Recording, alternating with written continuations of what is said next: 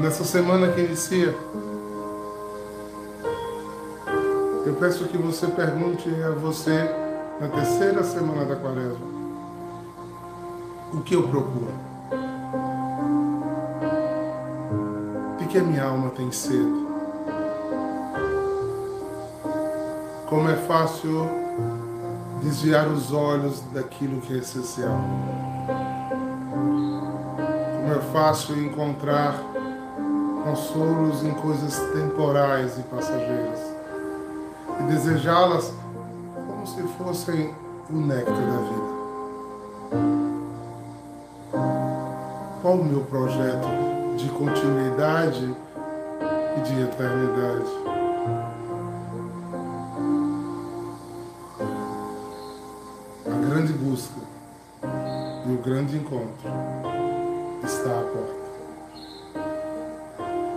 Muitas vezes ele está passando à nossa frente e nós não o enxergamos. Perdemos o essencial e nos perdemos no temporal. Repito a pergunta e faço outra ênfase. O que procuras? O que decidistes para ti? Será que por covardia tens procurado os caminhos mais fáceis? Tem querido te livrar de cruzes? Tem abandonado os projetos iniciais? Em nome de quem? Para quê? Que peso e que honra tem o teu sim? Que decisão implacável teu teu não. Se moras entre essas duas decisões, o que procuras? O que procuras? Que Deus te ilumine nessa nova semana que inicia.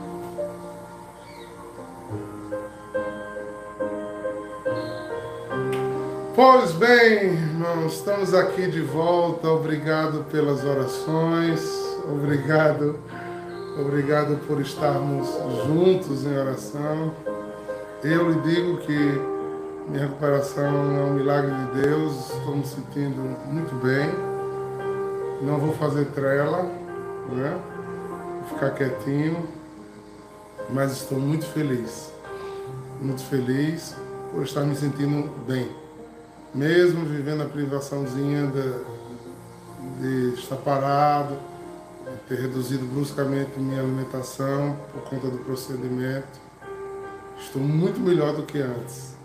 Passou, praticamente passou, não tive mais crises de asma, de pressão, de dormências, nem a fadiga muscular, estou me sentindo restaurado. Estou dormindo feito meu, meu é, do baluarte São João Batista, essa brincadeira que existe que São João dorme. Eu não sei quando foi que ele teve tempo de dormir. Mas obrigado pelas orações, pelo carinho, pelo amor de todos vocês. E a gente vai estar aqui unidos, né? Nesse formato, porque é possível, me ocupa a mente, me é bom. E estar com vocês me faz muito bem. Amém? Então vamos ao texto. O texto de hoje é bom, é bom. Ele vem nos falar de coisas bem propícias para quem está querendo viver a quaresma. Está em Lucas 4, versículos do 24 a 30. A partir de agora, a igreja escolhe textos tão compostos entre o Novo Testamento e o Antigo Testamento né, o Primeiro Testamento e o Segundo Testamento, como também pode ser dito, que chega com dificuldade de escolher qual texto que eu vou usar. Né? É, na primeira leitura tem a possibilidade da, daquele texto de, do, do general Naaman, que é um, um desbunde, né? uma coisa maravilhosa em relação aos sacramentos, a, a graça de Deus exercida em nós. Mas na perspectiva do Evangelho de ontem ainda, que é bom a gente entender que é o norte de toda semana, eu vou ler com vocês, né? É, vou ler com vocês a, é, a leitura do Evangelho de Lucas 4, de 24 a 30. As pessoas estão dando parabéns à irmã Teresa de Jesus, que está em ter fé. Meu beijo, meu carinho também a ela. Louvo e bendigo pela sua vocação, pelo seu chamado e pela sua alegria. É Tereza? É. Ah, ela está aqui, não está. Olha, Tereza de Jesus, é, para mim você ainda está em Tefé, tá vendo? Você está na terra da promessa agora. Ela estava em Tefé o ano que passado. ai, ai, não tem nada não. Isso é uma profecia, né, Tereza de Jesus? Amém. São muitas Terezas nas irmãs, né? Porque na vida dos, das santas é, são muitas Terezas exemplo, né? Só no Carmelo foi para Torá. Teresa de Jesus, Terezinha do Menino Jesus, é, Teresa da Cruz, Teresa da Trindade, gente, Teresa dos Andes, é, olha, eu estou com todas elas aqui, ali eu tenho um ícone que tem todas elas. É, Teresa de Jesus e Ávila é a mesma coisa, Alexandre. É, Ávila é a cidade que Teresa de Jesus nasceu, na Espanha. E é muito bonita a cidade. É muito bonito o convento, não é? Então, é... vamos ler o texto? Jesus, vindo de Nazaré, disse a um povo na sinagoga: Em verdade eu vos digo, nenhum dos profetas é bem recebido em sua pátria. De fato, eu vos digo, no tempo do profeta Elias, quando não choveu durante três anos e seis meses, havia uma grande fome na região. Havia muitas viúvas em Israel. No entanto, a nenhuma delas foi enviado Elias, senão a uma viúva que vivia em Sarepta, na Sidônia. E no tempo do profeta Eliseu, havia muitos leprosos em Israel. Contudo, nenhum deles foi curado, mas sim Naamã, o sírio. Quando ouviram essas palavras de Jesus, todos na sinagoga ficaram furiosos. Levantaram-se e expulsaram da cidade levaram-no até o alto monte sobre o qual a cidade estava construída, com a intenção de lançá-lo no precipício. Jesus, porém, passando no meio deles, continuou seu caminho. Palavra da salvação. Glória a vós, Senhor. Pois é, queridos. Por onde a gente começa um texto como esse? Jesus vem de onde? Vem de Nazaré. Nazaré, cidade onde o povo tinha conhecido Jesus. Por 30 anos, Jesus foi buscar água para ajudar sua mãe, passou na porta daqueles poucas pessoas no virale, na vilinha, né? no vilarejo, é, para trabalhar com seu pai.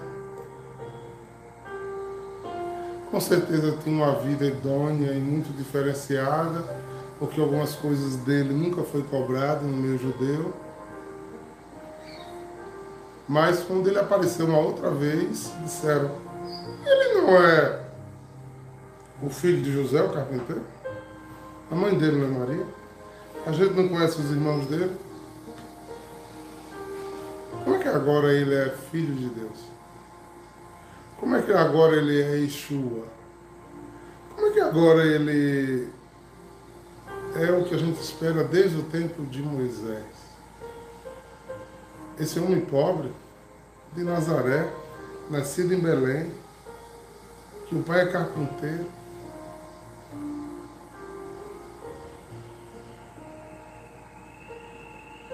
Eu vou usar um adágio popular muito antigo que diz que o pior cego é aquele que não quer ver. E às vezes nós temos pensamentos tão povoadores e tão dominadores na nossa cabeça que não nos deixa enxergar o essencial. Você imagina estarem eles diante de Deus e o tratarem como qualquer. Quando eu falo esse conceito a vocês hoje, imaginem-se vocês diante de Deus e o tratando como qualquer. Eu acho que essas 105 pessoas que estão me acompanhando agora e você que está me assistindo agora depois vai dizer que coisa horrível, né, Diário? Pois é. Eu vejo tanto isso nas nossas missas.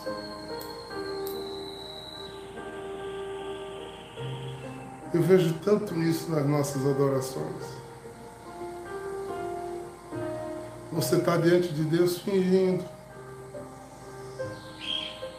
Expressão aí moderninha, fingindo costume.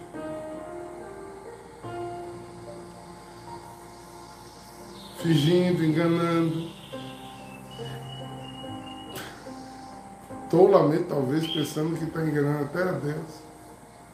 Porque tem orações de tolos, né? Tem orações que, que as pessoas fazem que acham que Deus é tolo.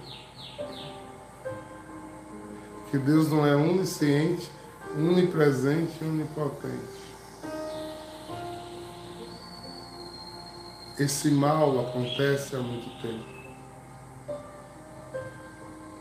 E é meu alerta na nossa meditação de hoje é que Jesus ficou incomodado com essa falta.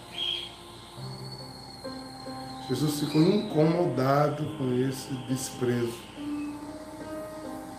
É, eu vou ser mais duro. Jesus ficou nesse texto incomodado com o cinismo das pessoas.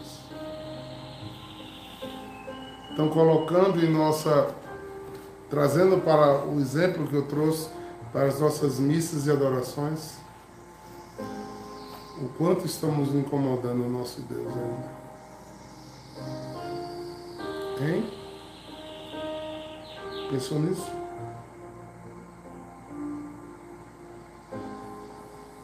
Essa atitude de falta de fé, de falta de prioridade, essa falta de respeito por Deus, incomoda Deus. Porque Deus é tão benigno, né, gente? Deus é tão bom. Deus é tão generoso que a gente acha que a gente não ofende a Deus. Porque Ele é tão grande que as nossas atitudes, quem é a gente na fila do pão, é verdade, não tem nada não. Mas sendo que o nosso nome está gravado e cada um foi criado por Ele. E Ele tem uma expectativa. Se Ele não tivesse essa expectativa, Ele não tinha colocado amarás ao Senhor teu Deus de todo o teu coração, com toda a tua força, toda a tua alma, acima de todas as tuas coisas mas a gente bota um monte de coisa na frente do Senhor.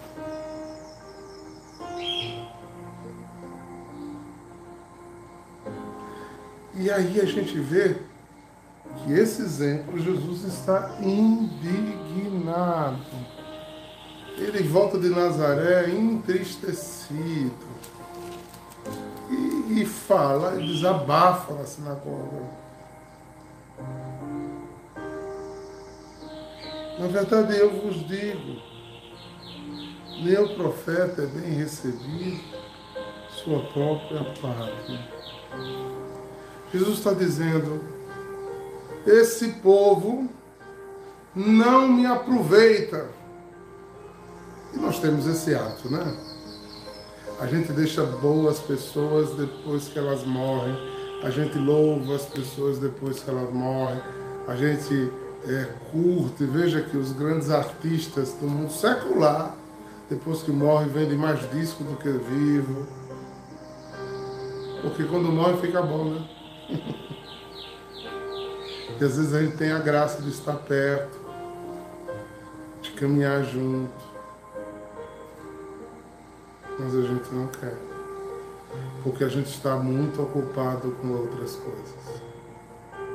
E às vezes a gente não quer porque a gente não quer ser corrigido. A gente não quer ser exortado. A gente não quer ser conduzido, a gente quer viver como pensa. As maiores dificuldades, anotem isso, as maiores dificuldades da vida familiar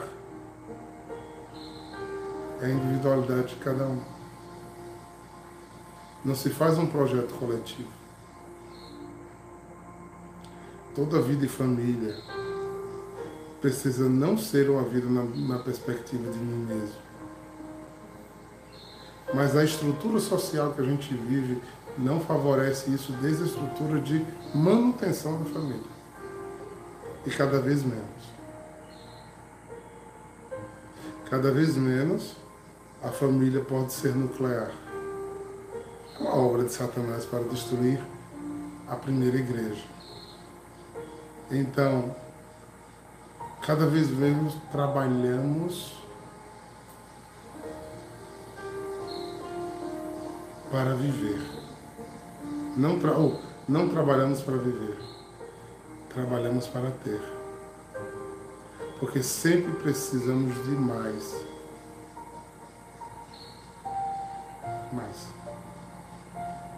E cada vez mais desagregamos a estrutura inicial. Essa estrutura que alimenta uma vida sem tantas ansiedades. Mas nós já jogamos todas essas expectativas e ansiedades sobre os nossos filhos. Eles têm que corresponder, têm que corresponder, porque o luto para ser alguém, você tem que lutar para ser alguém.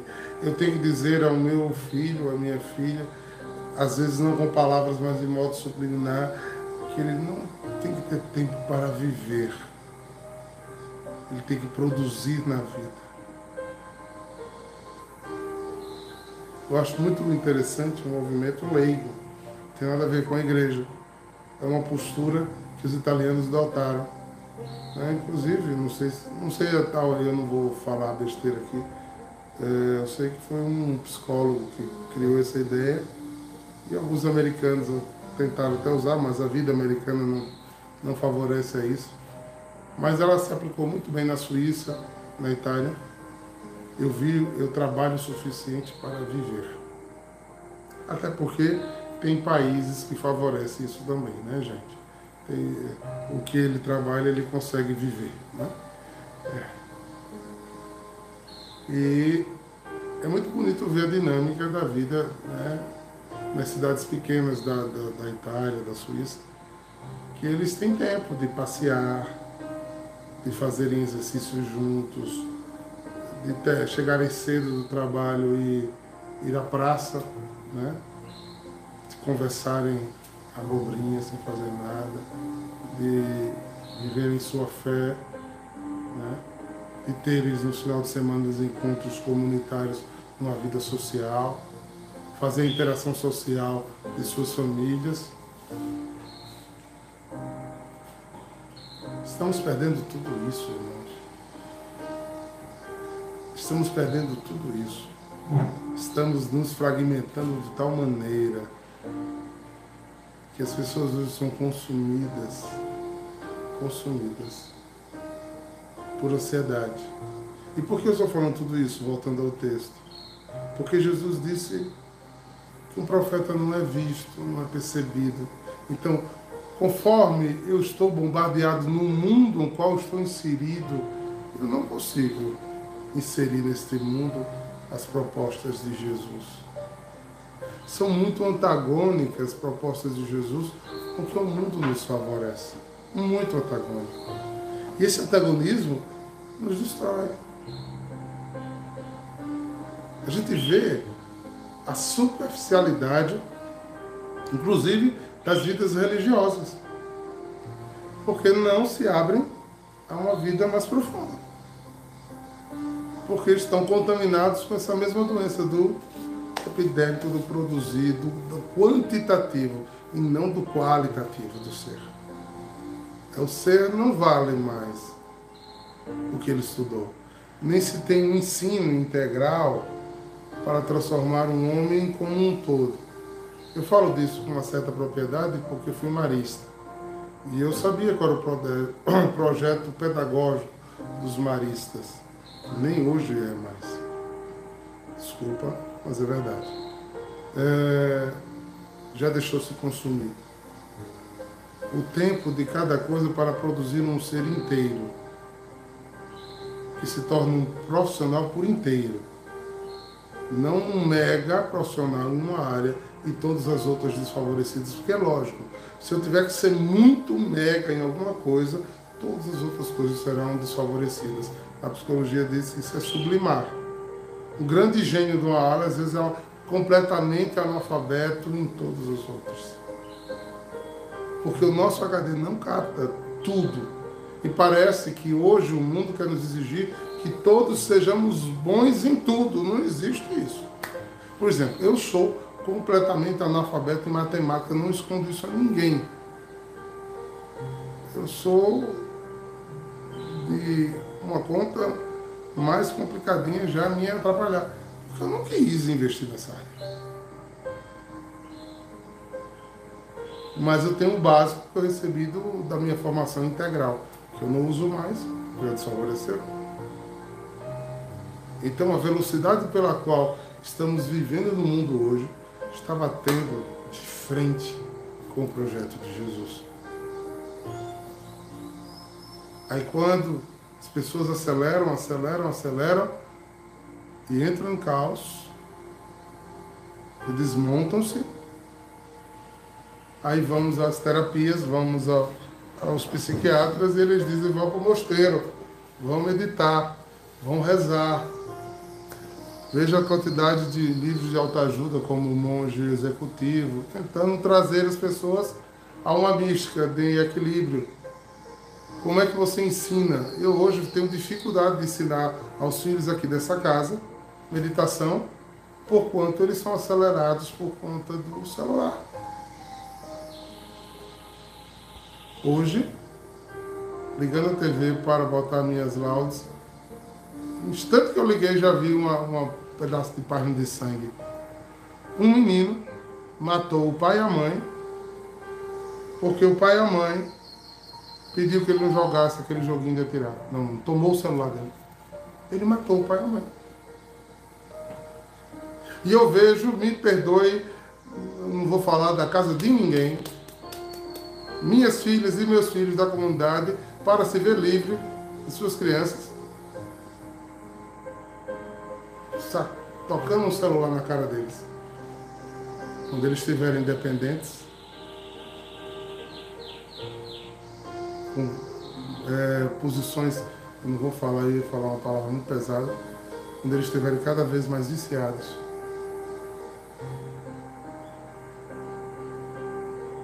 Você não sabe a consequência que isso vai dar. Tanto de é, doenças de tela, como já falei alguns lives atrás, como essas outras coisas que vão acontecer e o que a gente nem sabe que vai acontecer ainda. E quanto mais vício, mais dificuldade de se soltar. Aí Jesus chama a meditar, a organizar o pensamento, e depois do pensamento organizado, escutar o mundo. No silêncio, na vida, para que eu não perca o essencial, para que eu escute a voz de Deus, para que eu saiba o caminho que devo proceder. Que aí, eu em harmonia com os meus pensamentos, escutando a natureza, o mundo ao meu redor, eu vou aprender a amar o mundo, a respeitar o meu irmão, porque o Espírito vem em auxílio da minha fraqueza e não sabe rezar como convém.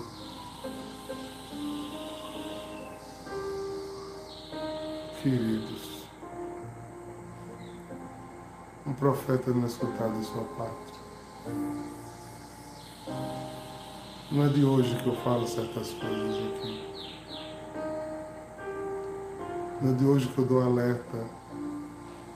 Não é a quantidade de filhos, é a qualidade com que você é pai e mãe desses filhos.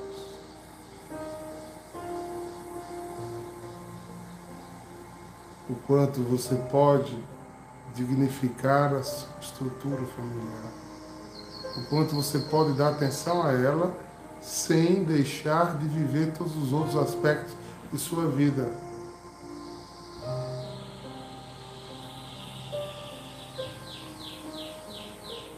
Produzimos pessoas muito parecidas conosco. E a minha pergunta, você é feliz com o que você é? Por que silenciosamente você está ensinando seus filhos a ser como você é.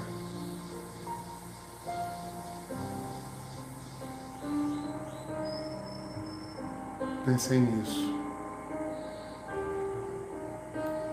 Cuidado com os valores que você coloca. Ah, mas eu não digo a ele. Eu digo certo aos meus filhos. Mas no jantar, no almoço, dentro de, de casa, vocês bravejam o monstro que o mundo construiu em você. E você acha que ele aprende o quê? O que você ou o que você faz? A palavra pode até convencer, queridos, mas o testemunho arrasta. Cuidado, queridos que o que você plantar em você e daqueles mais próximos que Deus lhe deu é o que você vai colher.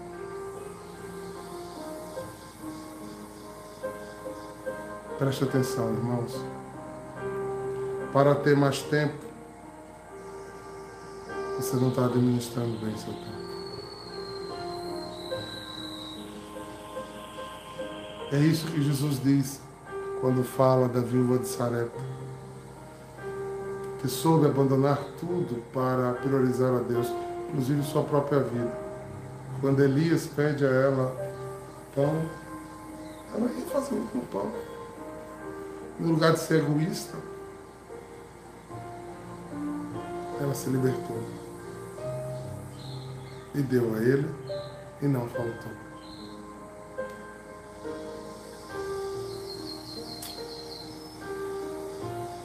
E aí, todos os de Israel tinham leprosos e tinham viúvas. Mas andavam com Jesus e não procuraram Jesus. Andavam com os profetas e não procuravam os servos de Deus. Procuravam outras seguranças. E aquele que deveria não procurar, porque era general, era poderoso, era rico, tinha rios melhores na Síria. Estes dobrou-se e venceu os processos interiores. Se você ler o texto, depois que terminar aqui, você vai ver. Ele teve vontade de desistir, ele teve vontade de não seguir, que parecia besteira, o que Deus estava exigindo dele, como pode parecer para muitos que estejam assistindo minha live ou vão assistir, que é um radicalismo da minha parte, que é exagero, que eu tenho que me modernizar. Né? A doutora Laís aí, a pediatra, está dizendo, e os suicídios aumentando.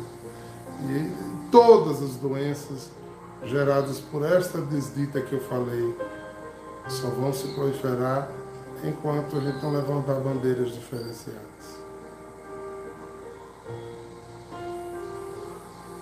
Eu preciso organizar meu tempo para que o meu tempo produza frutos. Não é a quantidade, é a qualidade. E às vezes quando eu falo disso, eu já ouvi. Estou dizendo porque eu já ouvi. Aí é, eu preciso passear mais com meus filhos, preciso deixar de trabalhar. Não. É pai querendo fazer função de mãe, né? porque mãe não tem estrutura psicológica para ser mãe. Nem humana, nem maturidade humana para ser mãe. Não. Não estou falando isso. Mães querendo assumir o lugar de pais porque são fálicas e não querem deixar que os seus pais tomem a sua função na casa e vivem legando a ele funções opostas. E as ordens vão pirando a cabeça dessas criancinhas e as conexões que eles vão fazendo são as mais diversas. Você vê crianças hiperativas exageradamente, com déficit de atenção, crianças cada vez mais ansiosas, né? consumidas, né? e usando de artifícios viciosos para sanar sua, suas ansiedades, que é viciar-se em tela. Que prognóstico triste. E aí me dói ver não temos mais tempo para ser. Não temos mais tempos para ouvir Jesus.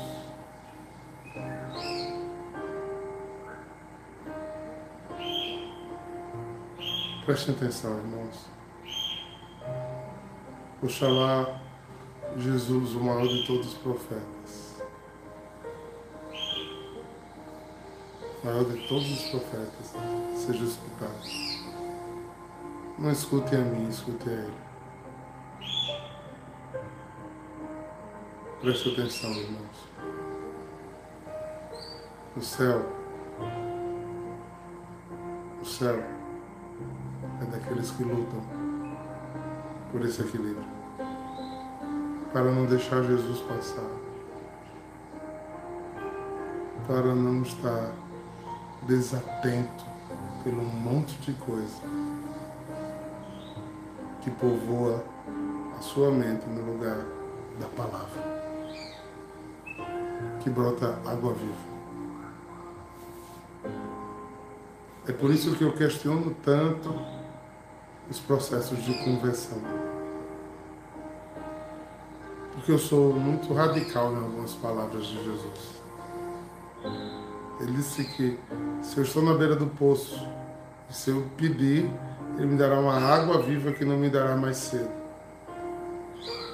Porque as pessoas decidem caminhar e continuam com sedes, sedes e sedes do outro mundo.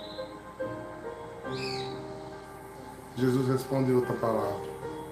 Porque a semente caiu em terra pedregosa, no espinho ou na beira do caminho. Você foi chamado, você foi eleito, você foi escolhido mas pegou aquela semente que Deus lançou sobre você e colocou numa das suas prateleiras como mais uma de suas obrigações. Aí a religião termina se tornando um fardo, uma briga em casa, um problema, né? Aí você, no lugar de se avaliar, você culpa a comunidade dizendo que é exigente demais, que tem muita coisa para você fazer.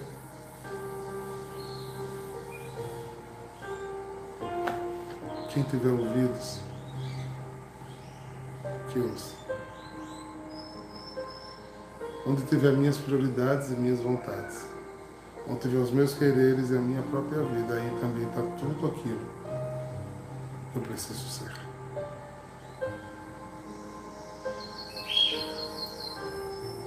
Não fiquem magoados comigo, não me achem exagerado, mas eu os convido a algo mais profundo. Bem mais profundo.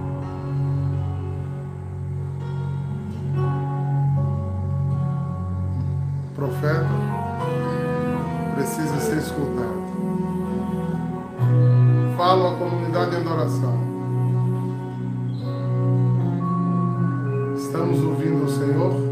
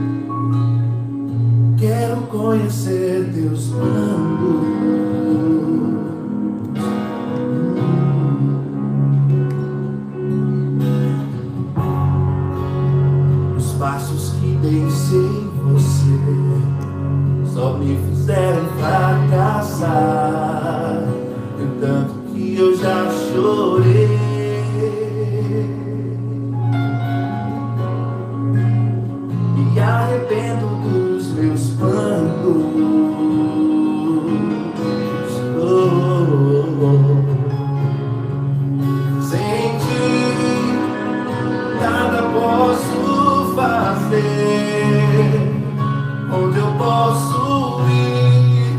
Se o céu que eu procuro só virá por tua voz. Diga em forma de oração comigo. Os meus passos são teus, o meu próximo minuto é teu.